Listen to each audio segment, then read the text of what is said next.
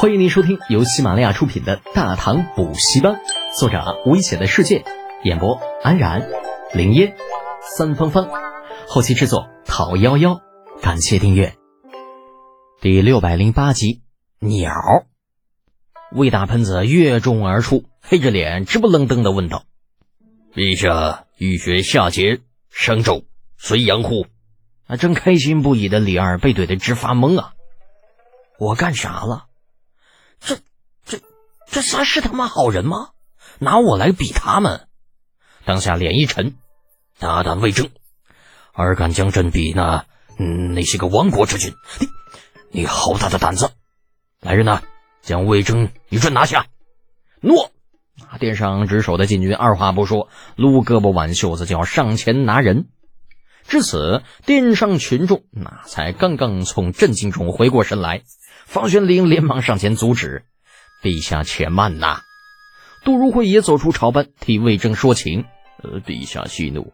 魏征虽然言出无状，但想必事出有因，万不可不问而罪呀。”那其余跟魏大喷子关系好的也纷纷站了出来，用身体将魏征护在中间，不让那些个禁军触碰到他。同时，躬身对李二道：“陛下，我朝从未有过因言罪人的先例呀。”李二同志虽然生气，但是话一出口，立刻就知道自己有些冲动了。如今被众人一阻，只好就坡下驴，冷哼一声，起身拂袖而去。哎大太监林喜见状，连忙假模假式的喊了一嗓子“退朝”，就飞快的追了上去。那末了还不忘安排人将那几只信鸽带上。魏征这家伙就跟一切两条腿会飞的东西是一仇的。可不敢让陛下的鸟落在他的手里啊！收拢了鸽子，林喜大步追着李二而去。而在他面前，早有人提早一步追了上去，一边追一边叫着：“陛下，陛下息怒啊！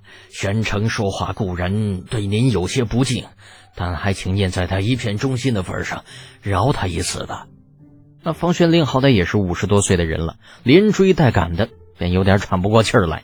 好不容易喊完一句话，然后边只剩下喘气的声音，一句多余的话都说不出来了。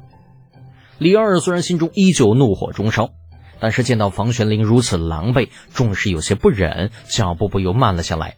最后直接站在路边，指着前面大殿的方向，怒道：“朕倒是想要放过他，可是他有想要放过朕吗？”陛下，你闭嘴！李二呵斥了房玄龄一句，继续骂道：“朕养只鹦鹉怎么了？”朕平时就不能有点消遣了啊？用得着这个魏黑子追在朕的后边唠叨半个时辰？啊，得，感情这还是新仇旧怨一起来哈。李二养鹦鹉的事情，朝中大佬基本上都知道，而且人的鹦鹉也着实是通人气儿，能听懂人话的同时，竟然还能够识得路、认得人。那方玄龄就不止一次见到李二通过鹦鹉与魏王李泰聊天儿。就两人呐，隔着两座宫殿，你教鹦鹉说一句，然后把鸟放飞。鹦鹉回到另一边后呢，就把学到的话说出来，然后啊，另一个再教另一句，如此往复，可达数次之多。那如此领悟，自然是招人喜欢的。房玄龄、杜如晦、长孙无忌这些个人，任谁看了那白鹦鹉啊，都会夸上几句，顺便再表达一下对于李二同志的敬仰之情。但是没有想到。这鹦鹉落到了魏大喷子眼中就成了祸害，数次直见李二，说他玩物丧志。今天喜欢鸟，明儿就能喜欢鱼，那后天就会喜欢美女。长此以往，与那些个亡国之君又有何区别？只是啊，就平时魏征说这些的时候，都是在私底下，并无多少人知道罢了。而今天。魏大喷子竟然在大殿上当着那么多人的面如此说，这让李二同志这脸面如何挂得住嘛？没当场杀人，已经算是气量不小了。方玄龄哭笑不得，只能站在旁边，那一边等李二把这牢骚发完，一边借机平复呼吸。此时，杜如晦等人也都追了上来，纷纷上前给李二求情，希望李二呢能够网开一面，不要跟他一般见识。渐渐的，李二被说的烦了，黑着脸痛心疾首道：“尔等知道些什么呀？难道在你们眼中，朕就是个喜欢养些扁毛畜生的皇帝？是那种不问是非、只贪图享乐的皇帝。无知、肤浅、小人之心夺君子之腹，亏得一个个还身居高位，竟然如此没有眼光，朕真是看错了你们。那众人是面面相觑啊。这是哪句话说错了？咋地还开地图炮玩群嘲了呢？这也就是魏征不在，否则那还不得直接给你怼回去啊，怼死你！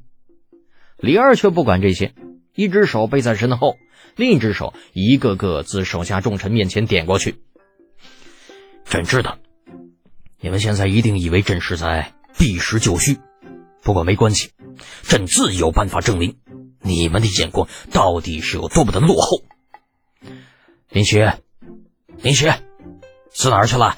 呃，陛下，呃，臣在。大太监林许连忙从一群大佬中间挤到李二面前，怀里还抱着茫然无措的信鸽。知道是什么？李二懒得搭理傻乎乎的大太监，从他手上把那信鸽抓了回来。这叫鸽子，它的一个特点就是可以长途飞行，并且可以从数百里外准确无误的找到自己的家。众人继续懵逼呀。搞不清楚李二这到底是啥意思，说了半天，这还不就是这只鸟吗？你，哎呀，你也也不过就是飞得远了点罢了，难道就因为飞得比较远，肉就比较香吗？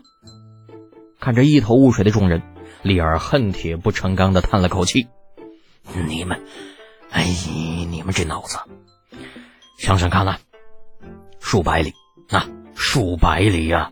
洛阳到长安只需要两个时辰，如果能够形成八百里加急那样的建立方式，从辽东到这里不日可至。原来是这样啊！那你要早这样说，我们不就明白了吗？感情这鸽子是用来传递信息的，而且速度要比八百里加急的快马还要快上不少。想通了之后，众老伙连忙马屁送上。原来如此。陛下独具慧远，烛照万里，吾等鼠目寸光，呃，惭愧惭愧。哼，不仅你们要惭愧，他魏征魏玄成也要惭愧。你们回头啊，去他家告诉他，让他好好的清醒清醒，反省一下自身的错误。朕如此殚精竭虑，想要为大唐开辟一种新的通讯方式，在他的眼中，那却成为了玩物丧志，还敢拿朕与那些个亡国之君相比。着实是不当人子。那好吧，你说什么就是什么好了，成王败寇嘛。